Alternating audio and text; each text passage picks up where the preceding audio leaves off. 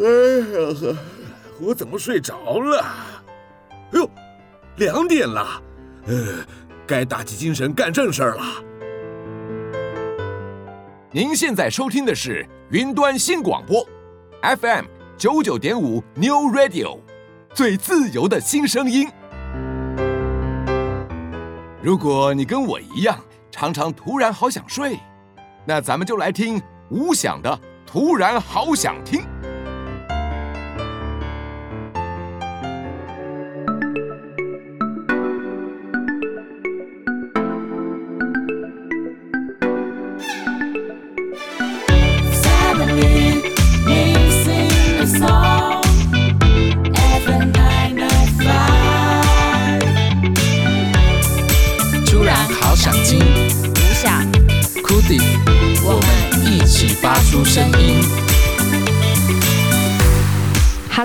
家好，这里是 FM 九九点五 New Radio。云端新广播电台，突然好想听。每周日下午两点到三点，与你一起在空中发出声音。我是吴翔，我是库迪。今天是八月一号，也是台湾终于到了二级解封的日子。诶，严格说起来，应该算是微解封。对，八月的第一天呢，我想要来跟大家聊一些比较有挑战性的话题。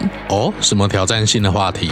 这个话题呢，对我们两个来说特别敏感，而且是在电台里面聊很敏感。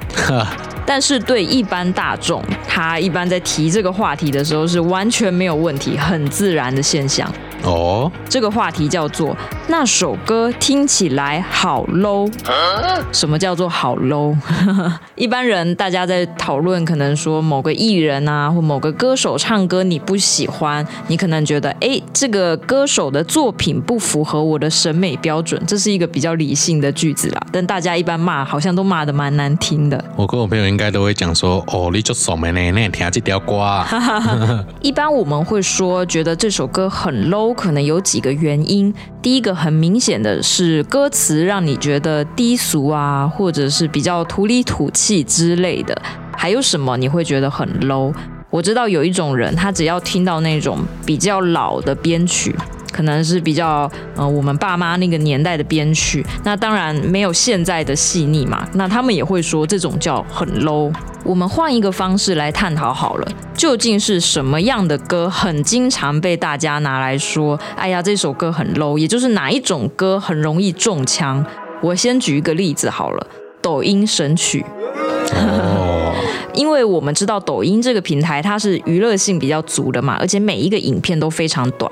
那我们常常看到那个影片的状况，就是它可能是拿手机拍的，画质还有整体的质感就没有那么好，然后可能也是表达一个比较浅薄的玩笑之类的。当然它很有娱乐效果，可是它配上的歌声音跟视觉加起来，会让人可能会有一种很低俗的感觉。这是一种很容易中枪的歌，叫做抖音歌。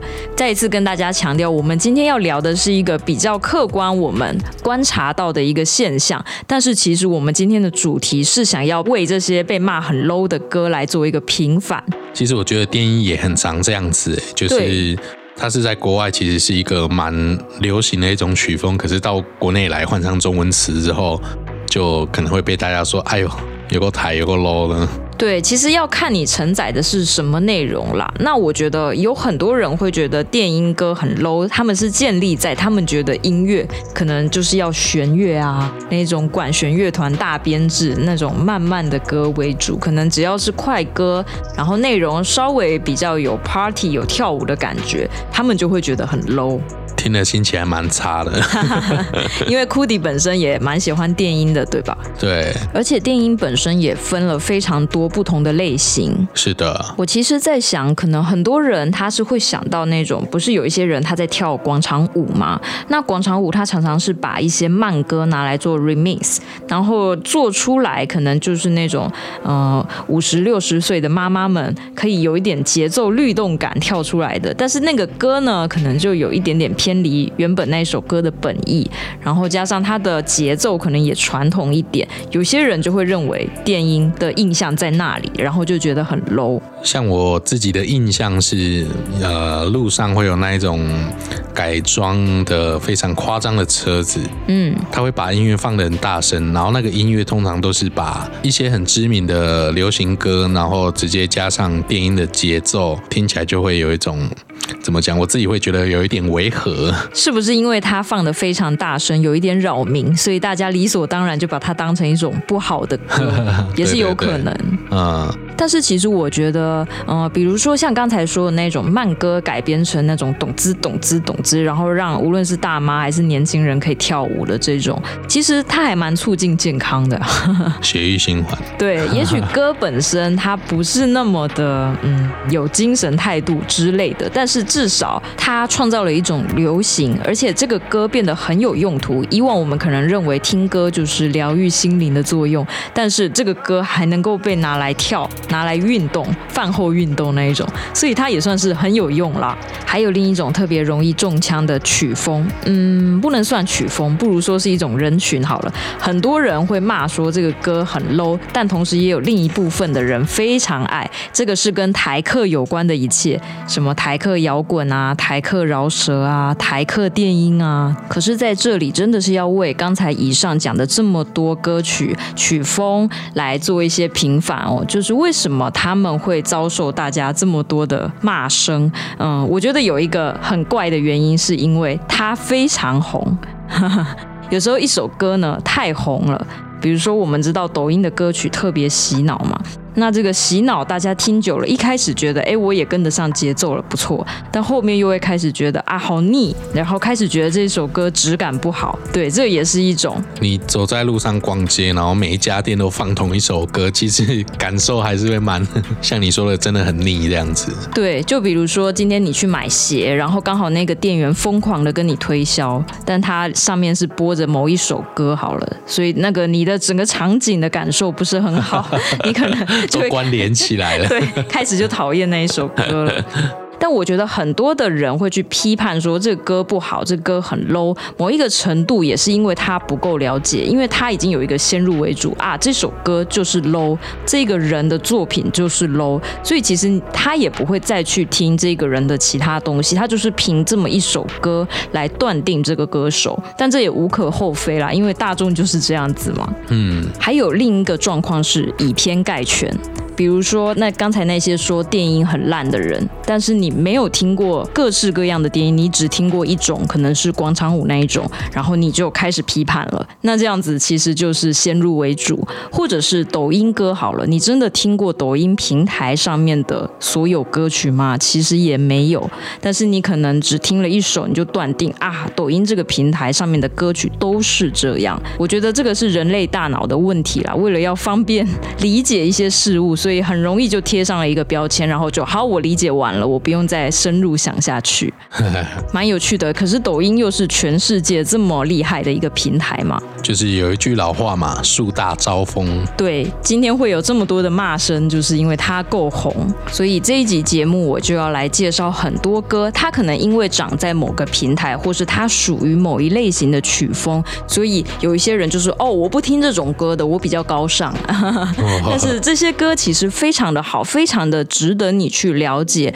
无论是作词作曲还是唱歌的人也好，这当中都有很多气化的用心在里面。其实我在想，为什么会有一些他可能没有那么震惊、比较搞笑的歌曲，会在这个时代这么窜起来，甚至是在很早以前的年代就窜起来呢？因为他们有新的创意，就是说，在一大群大家都很震惊、很抒情的里面，他愿意跳出来做一点不一样的。那其实。这样子的创作就蛮出彩的。好啦，我接下来来要来介绍一首歌，这首歌非常厉害，它是来自一个女生叫做梦然的少年。呃，这首歌是在去年二零一九年的十一月发行的。这个时间其实蛮敏感的，因为它刚好就是中国疫情准备要发现的那一个月，差不多在十一月、十二月左右嘛。那也果然到明年二零二零年，就是整个事情大家开始封城啊，然后全世界。都非常的恐慌。那可能对一个歌手，他发行单曲之后遇到这件事，那一定是觉得哇，宣传期啊、流程啊什么都打乱了。但是反而在疫情期间，他这一首歌逆势成长，据说是破十亿的点阅，在全中国算是非常的厉害。那说到梦然这个人呢，其实他之前的发展一直都不是那么的顺利。他是二零一二年出道的，那这个女生呢，可能曾经参加了一些比赛，然后也发过一张专辑，但是表现就是一一直普普而已。没想到这一首歌又配上疫情期间，大家总是会有一些政府的抗议过程啊，蛮感人的。然后中间总是会有一些站在第一线人员的一些小故事，非常的打动人心嘛。刚好就会搭上这一首歌，因为这首歌的歌词跟旋律整体的感觉都是非常的正面，鼓励人向上的那一种。那为什么会介绍这一首歌在我们今天的主题？其实这一首歌常常被归类在抖音神曲里面，可是他的第一个首发并不是在抖音平台，而是大陆的一个叫做酷狗。酷狗其实不是中国很主流的大平台哦，它相对较小，但是在这么小的一个平台可以红起来，那可见是非常的厉害。这个歌本身，而且梦然呢，在之前他可能资源也相对较少，所以就是发专辑之后拍 MV 的那个影片的数量也比较少。可是这一次呢，像他发这个少年，一开始发他也是只有歌曲而也没有那个影片。但是因为太红了这一首，所以最后好像在一年之后，这一首歌补拍了 MV，然后质感也是拍的非常好。梦然在他整个演艺生涯的过程中，其实也有沉寂一段时间，因为刚开始出来的艺人一定都是要想办法赚钱嘛。那那时候他跑还蛮多的驻唱的场合，那据说一天晚上可以唱到三十到四十首，结果就把他的声带唱坏掉了，坏掉就没有办法再唱，所以他只好停下来休息，然后再出发。那我觉得他的作品，包含《少年》这一首歌，其实是他的全创作，但他八年来的创作变化其实很大，我还蛮想跟大家分享这个比较的，就是听听他在二零一二年发的第一张专辑，那张专辑也是几乎是全创作，那很多他的词曲，可是那时候写的歌跟八年后的这一首大火起来的少年非常不一样，我们就来听听看好了。二零一二年他的第一张专辑叫做《假装洒脱》，那时候他年纪非常小，才二十三四岁而已，但是他的表现就蛮超龄的。我觉得他的当时的歌曲里面有一种，呃，跟他之前驻唱有关的那一种调调，大家等一下一听一定就会明白。那像他那一张专辑里面的歌有什么？爱情面具啊，假装洒脱啊，还有为你伤自己的心啊，其实听起来好像有一点点的年代感哦，但他非常年轻。我们就来听个大概一分钟，这是他以前的作品啊。这首歌叫做《为你伤自己的心》，我们先听听看他的 Before。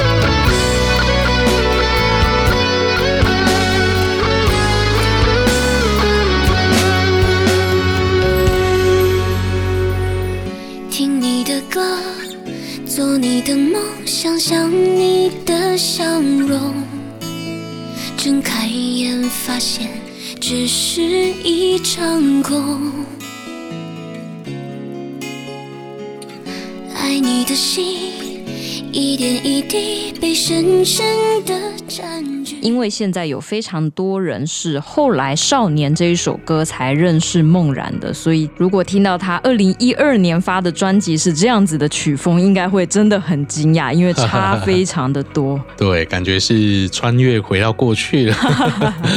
《少年》这一首歌其实非常的现代啦。好了，我们接下来就来听这首很经典的歌。它其实不是抖音神曲，只是它在哪里都红。这一首歌叫做《少年》，由梦然作词作曲，一起来欣赏。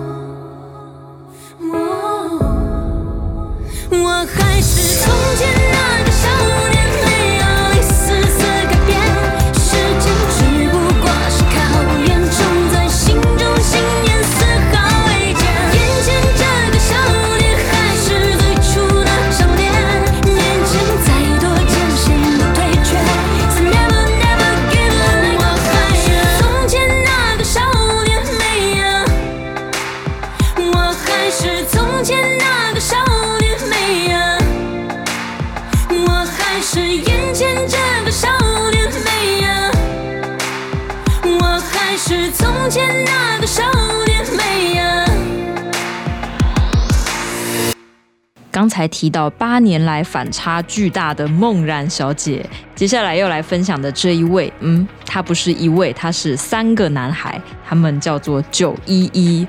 非常典型，会有很多人爱，又有很多人骂的一个团体哦。九一一是在二零零九年成团。那说到他们为什么会组成这样一个饶舌团体呢？其实有一个阴错阳差的故事是，当时呢，这个洋葱跟建志他们在一个阁楼上面做音乐，做的太高兴了，非常契合，然后他们声音就很大。那当时那个街道呢，就几乎都是这两个人做音乐的声音，又是晚上，非常的吵。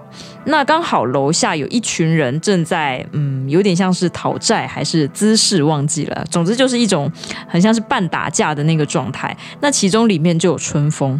那春风那一伙人呢，就觉得，哎呀，楼上是什么？怎么那么吵？然后他们就上去，上去楼上，然后就找到这个洋葱跟建志说，哎，你们两个可不可以小声一点啊？当时大家彼此互不认识，但是呢，这个建志跟洋葱一眼就看出来了。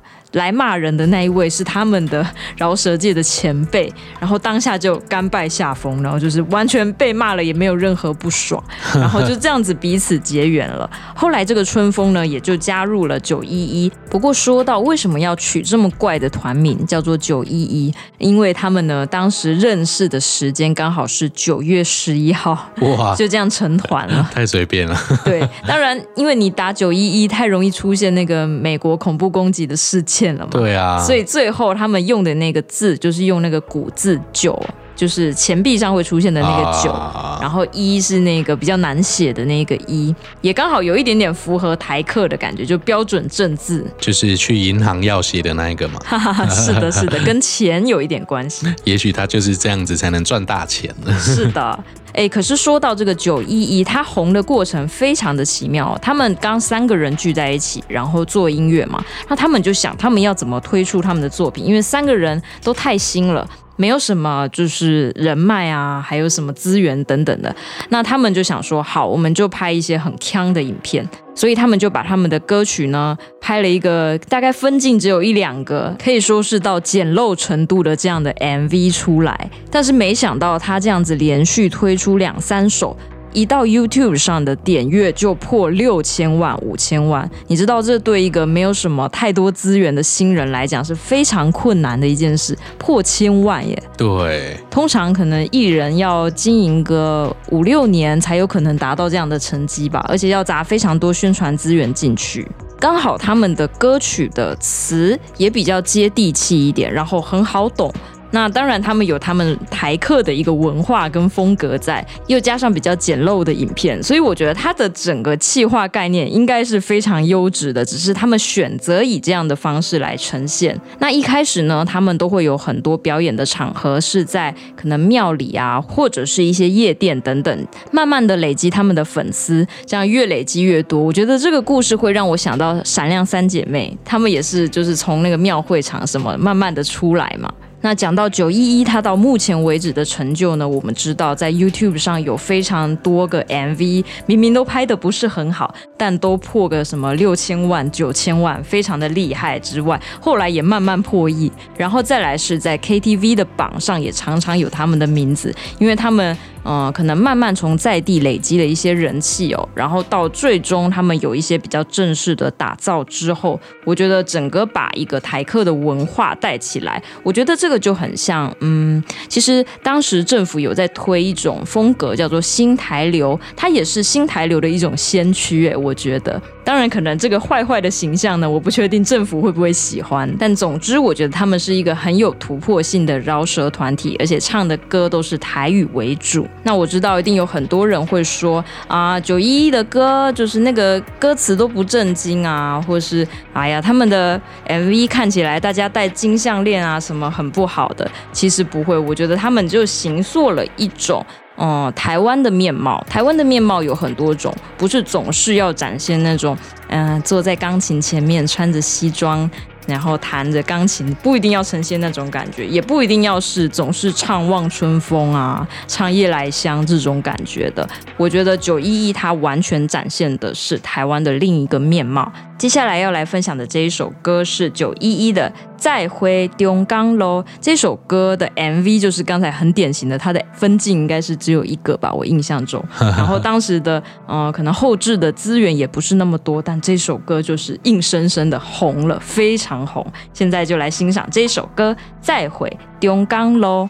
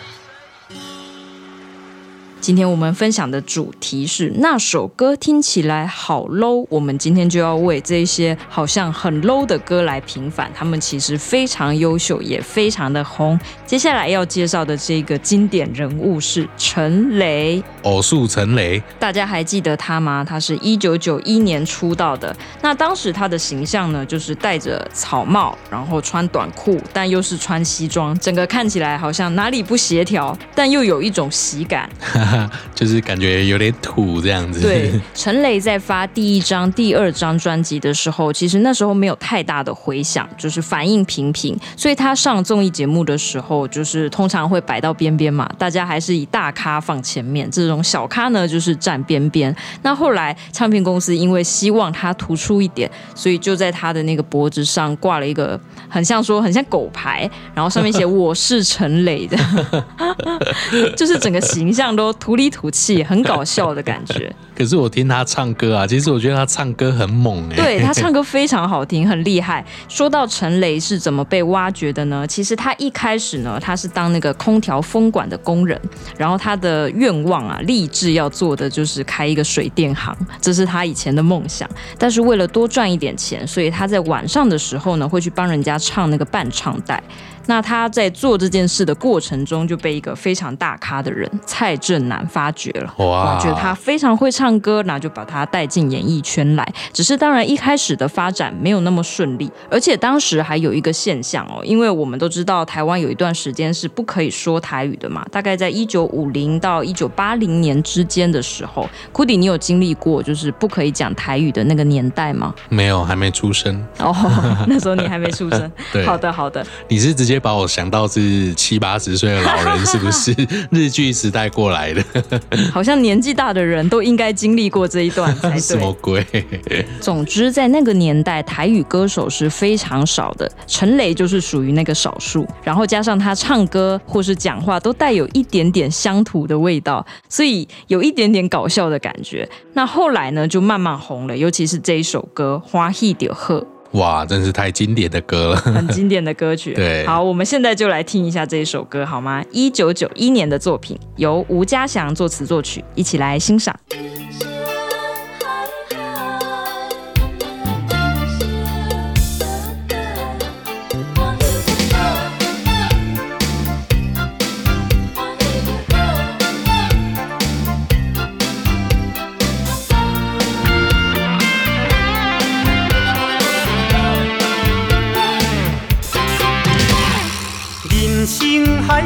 甘需要拢了解，有时也清醒，有时凊彩。有人讲好，一定有人讲歹。若莫想遐多，咱生活较自在。规工嫌车无够拍，嫌厝无够大，嫌菜煮了无好食，嫌某想歹看。驶着好车惊人头，大厝歹摒扫，食甲想好，惊细仔狗，水某会跟人走。人生短短，好亲像咧佚佗，有时也烦恼，有时轻苦。问我到倒，腹内有啥法宝？其实无撇步，欢喜就好。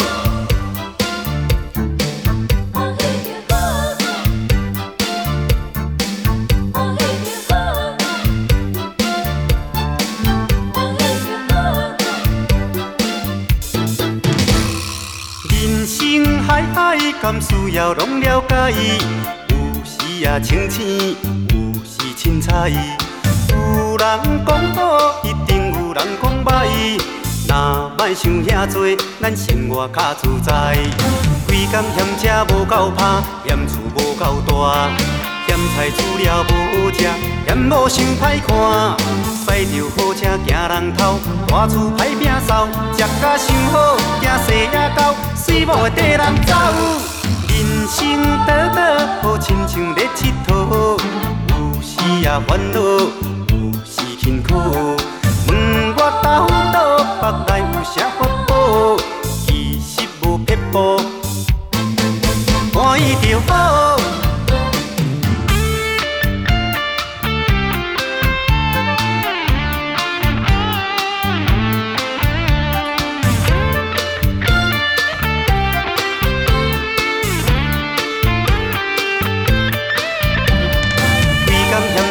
够拍，嫌厝无够大，嫌菜煮了无食，嫌某想歹看。驶着好车行人头，大厝歹摒扫，食甲想好，惊细也狗，水某会跟人走。人生短短，好亲像咧佚佗，有时也烦恼，有时辛苦。问我到倒，腹内有啥法宝？其实无撇步。欢喜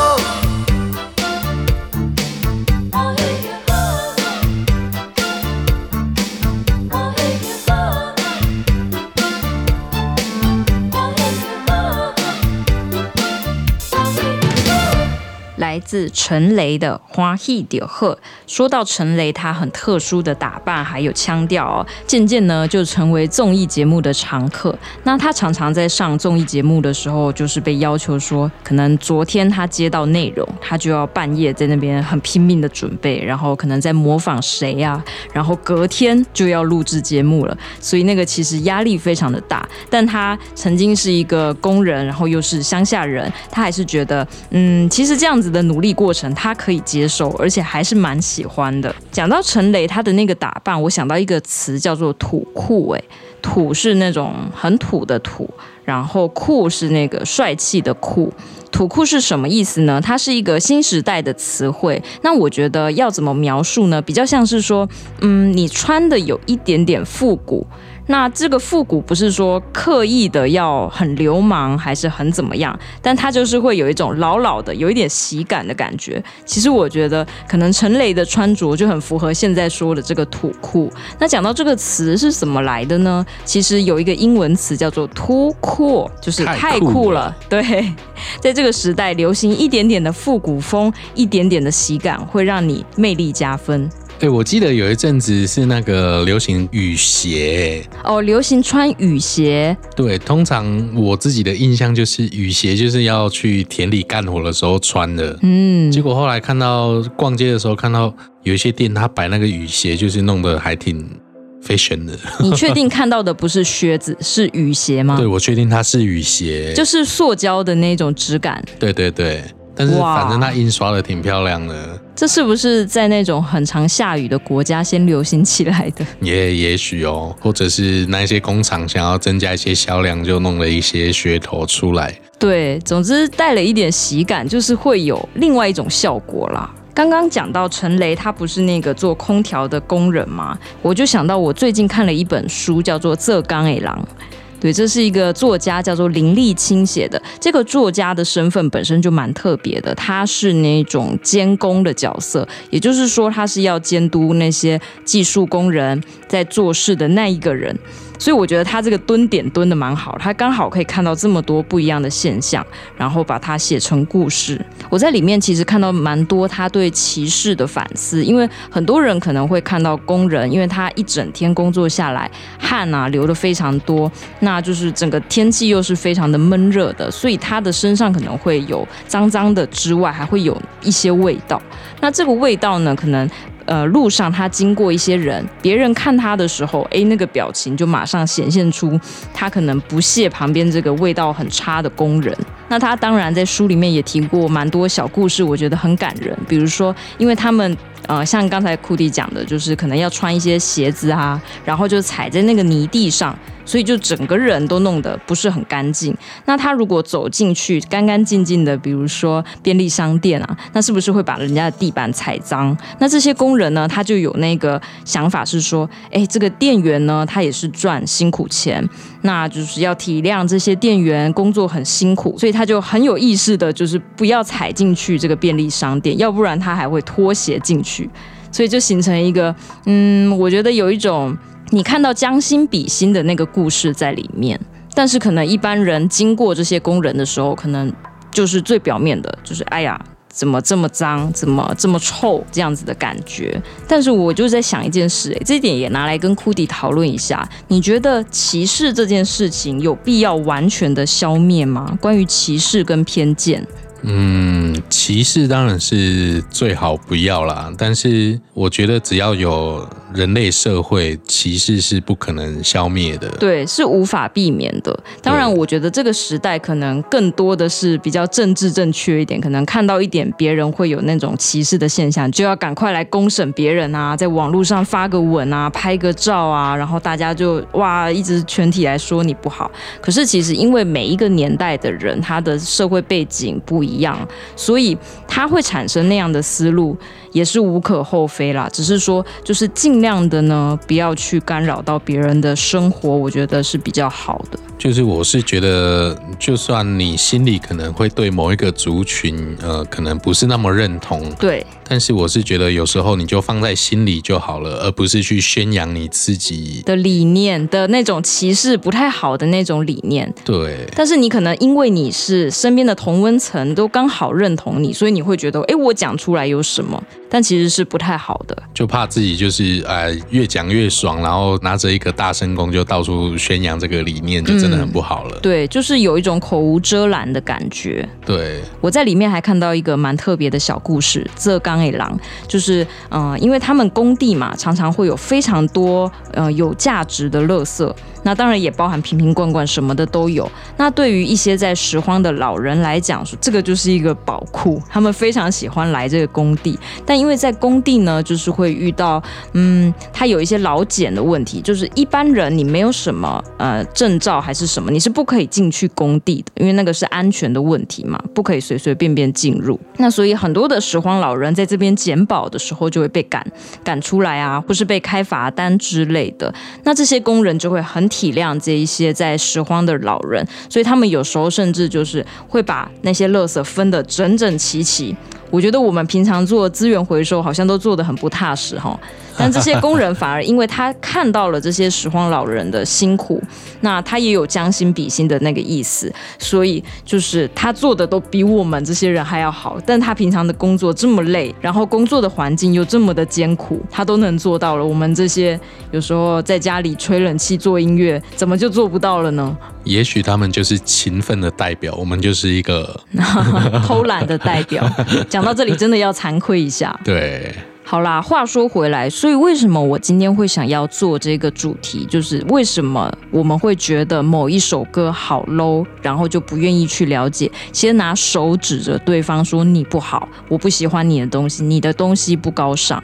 我觉得也有同样的感觉，就是，嗯，当然可能每一个人每天都过得很累了，你不可能再花心思去理解你不喜欢的东西。我们也应该尊重每个人都有他喜欢跟不喜欢的东西嘛。就跟听古典音乐的人，也许他会看不起听流行抒情歌的人，哦、对对，然后听抒情歌的人会觉得你那个电音好 low，听电音人会觉得你听古典乐哇，那是什么时代的歌啊？对，我也不得不说，其实每一个人。人心里或多或少都会带有那么一点刻板印象，这是就算你受了高等教育还是没有受教育都一样，你都会有这样子的嗯概念存在在心里。我跟库迪也会有啊，但是我觉得库迪刚刚讲的很好，就是对你有你喜欢不喜欢，但是你就是不要大肆的宣扬，好像应该全世界的人都跟你想的一样吧，所以我就可以大张旗鼓的讲说，哎呀那个人这样不好，那个歌曲这样不好，这个作品很丑什么之类的。类的，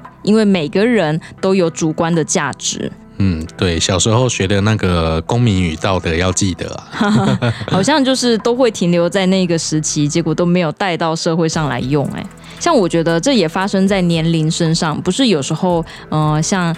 库迪的那一代是不是会被说像草莓族？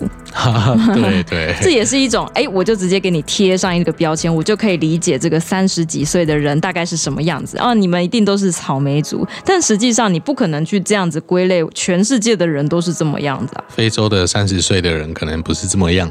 对啊，哎，我有去查了一下，就是我这个年龄会被归类在什么组？哎。什么水果？是什么族呢？我是那个水蜜桃族。为什么？又甜又多汁吗？为什么是水蜜桃？因为就是你放在那边，它就会自己烂掉。哎、欸，我听到的时候，我我没有不开心、欸，哎，我觉得太好笑，就很像大陆说的那个躺平主义，可能概念类似吧。啊、对，现在年轻人又怎样了？我们就是那个会被指着鼻子说现在的年轻人怎样怎样。你怎样怎样，我就烂。对，到底是谁发明要用水果来定义一个时代的人呢？我感觉最开始真的是草莓开始的，应该是草莓。那还有什么？有苹果族吗？好像也没有吧。苹果还蛮坚硬的。榴莲族有什么比较不会烂的吗？好像也没有吧。嗯，榴莲应该是真的比较不会烂吧，但都是刺。而且我觉得用水果来命名就是蛮可爱的，然后。草莓也有一个好处啊，草莓很贵耶。对，草莓很贵又漂亮呢，好吃啊。对，高尚。好了，我们回来今天的主题，那些很多人认为 low 的歌其实不 low。接下来要来分享的这一个人叫做罗百吉。哦，罗百吉是什么时候出道的？一九九四年哦。那我们知道他就是一个电音先驱，非常的厉害。他其实是在美国出生的。其实两千年代那个时候还蛮流行一种歌，叫做摇头歌，有点像是派对会出现的那一种电音。但是这个歌的由来还是从美国、韩国那边起来的。只是后来这个歌曲的形式呢，传到香港，传到华人地区这里来，然后会有一个词汇出来，叫做广嗨歌。广是那个广大的广，这个是香港的讲法吧？对对对，但就是慢慢的就会有一类这样子适合摇头的，因为感觉讲摇头歌好像大家会联想到那种毒品嘛，嗯，但其实不是，它就是一种在派对里面的嗨歌，而且是电音类的。那我觉得罗百吉他非常的厉害，就是他不只是自己是 DJ 做了很多嗨歌，他还帮非常多的艺人，像林强啊、阿雅呀、闪亮三姐妹啊、谢金燕等等，都做那种整张专辑的打造，非常的厉害。那我觉得罗百吉他在不同时期做的歌也是有一点点的不一样。我们先来做一点比较好吗？我们先来听他这一首蛮红的歌，听一分钟，我觉得大家听了应该会想摇头。就是 非常的嗨，这首歌就叫做《嗨到要爆炸》。破题呀、啊！对，你也许没有去过夜店或是呃一些声色场所，但是你如果听到，你大概就能完全的去想象那个感觉是什么。OK，我们就来听一下《嗨到要爆炸》。音乐到最大，音乐到最大，一起嗨到爆炸，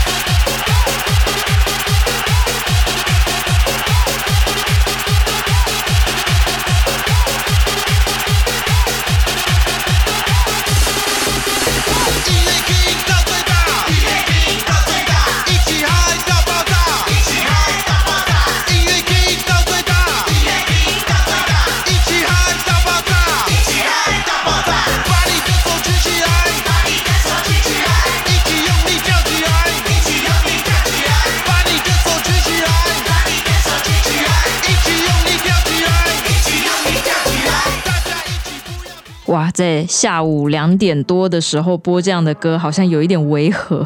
这首歌是罗百吉在二零零三年的作品哦。可是他刚出道的时候，其实有一些跟这种风格比较不一样的。嗯，我们可以说他比较洋派一点，然后曲风可能也是融合了电音跟 disco，我觉得也蛮有趣、蛮好听的。而且你听到，你可能不会直觉把它跟什么 low 什么连接在一起。当然，我知道很多人就是没有办法接受那种台式夜店电音的感觉。但我觉得罗百吉厉害的地方就是，嗯，电音是属于西洋的曲风，但你能够把它变成属于台湾人自己的东西，我觉得这样就是一种厉害。接下来要来分享的这一首歌是罗百吉在一九九六年的作品《Friday Night》，由罗百吉作词作曲，一起来欣赏。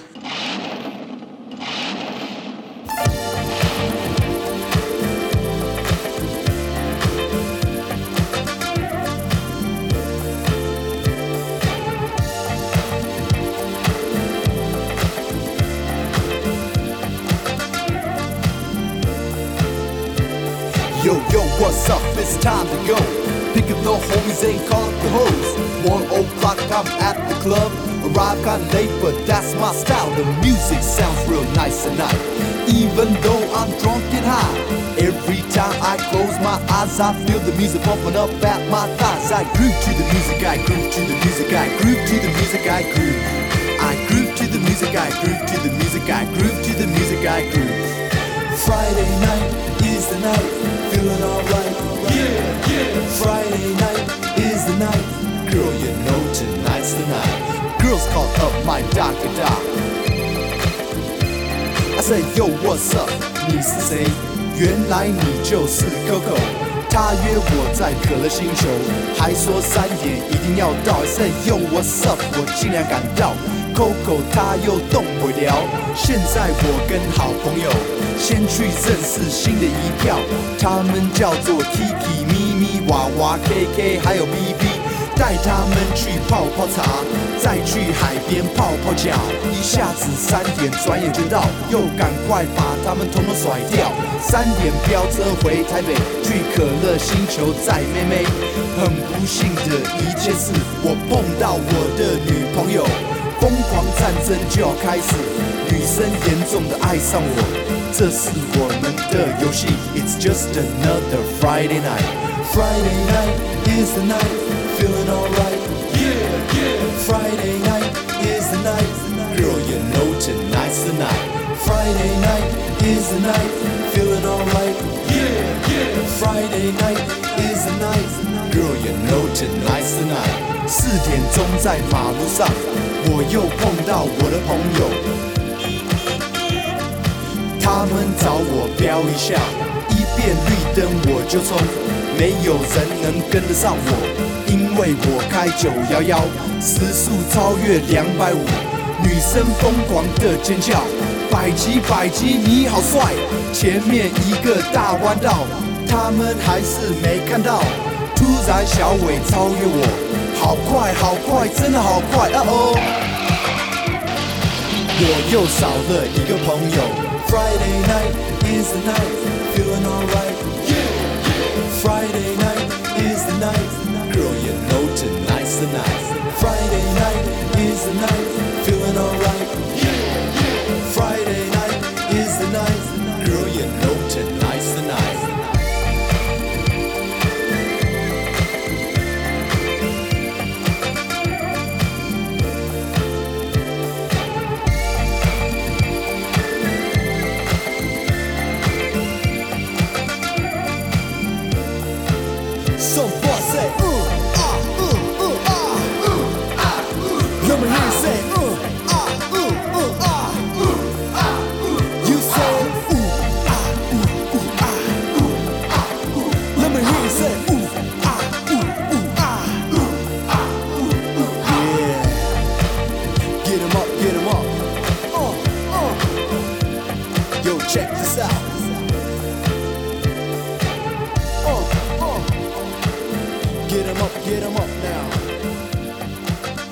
这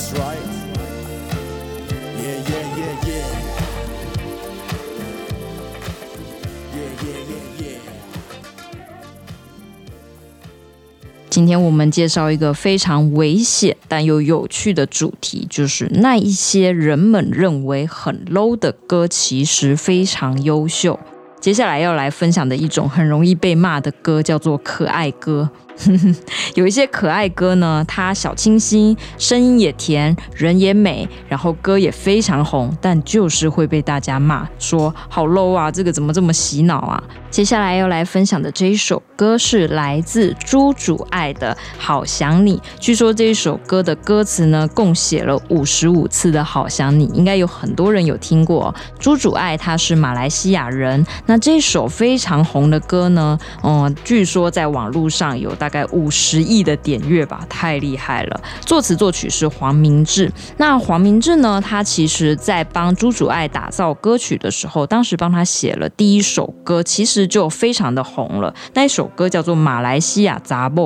呃，其实马来西亚的语系跟我们也是有一点点类似的地方哦。那我觉得他当时的第一首歌就非常走这种可爱的路线，可爱清新。那歌词又很有趣，它里面提到，因为我们知道朱主爱她是一个非常年轻漂亮的女孩，那她的长相呢可能会被说，哎，很像韩国的那一些明星，哎，那所以就会怀疑说，哎，你是不是鼻子整啊，嘴巴整啊？那她就把这些大家负面的批评呢，全部都写到歌里。然后又唱得非常可爱，所以你会有一种自我解嘲的那一种感觉，就会很喜欢这一首歌和这一个人。好啦，接下来我们就分享这一首很可爱的歌，它一点也不 low，叫做《好想你》，一起来欣赏。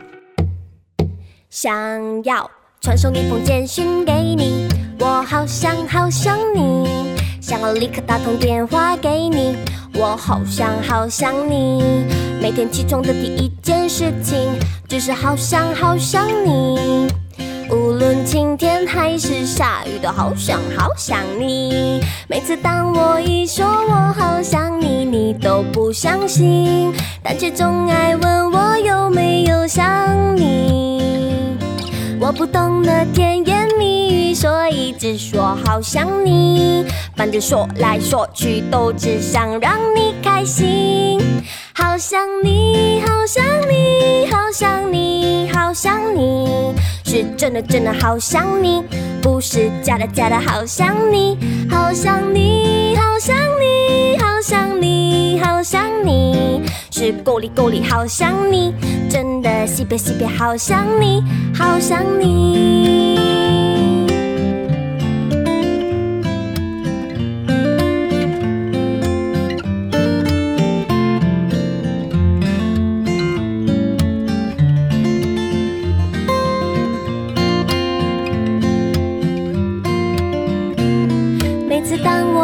说我好想你，你都不相信，但却总爱问我有没有想你。我不懂得甜言蜜语，所以只说好想你。反正说来说去都只想让你开心。好想你，好想你，好想你，好想你，是真的真的好想你，不是假的假的好想你。好想你，想你，好想你，好想你，是够力够力好想你，真的西北西北好想你，好想你，好想你，好想你，好想你，是真的真的好想你，不是假的假的好想你，好想你，好想你，好想，好想你，是够力够力好想你，真的西北西北好想你。好想你，好想你，好想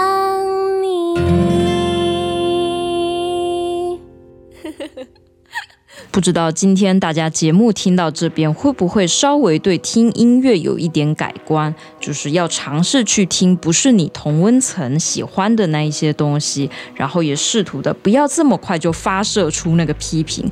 当然你可以有喜好，但是不要让它成为一种嗯，在网络上在公开的场合批评的一个武器吧。聊这个主题呢，让我想到之前有一个事件哦，就是李荣浩他在当节目评审的时候，因为节目评审有时候会要出那个题目嘛，他当时就出了一首从抖音火起来的歌，叫做《你的酒馆对我打了烊》。哇，这首歌在呃各大平台都非常的红哦。但是他这样子出这个题目，就被很多人批评说：“哎，你这个李荣浩，你平常写歌也很优质啊，但你怎么出这样子的题目呢？这个节目呢是要做很厉害的歌，怎么会挑这种歌？你是不是没有 sense？” 那李荣浩当然他就出来反驳啦，他认为说，一个好的歌手，不管是给什么样的歌，不管这个歌路是什么样子啊、呃，你都会有一套属于你自己的诠释，所以这是他出这个题目的原因。那我觉得总是会有那一种，嗯、好像抖音歌就不应该入节目的主流的那种感觉，其实没有啊。那今天的节目呢，也到这里结束了。最后就祝大家可以扩张自己听音乐的领域，好吗？最后就来分享的这一首歌叫做《你的酒馆对我打了烊》，陈雪凝的作品。那今天的节目也到这里结束了，我们下周再见，拜拜。你出现就沉醉了时间，我像个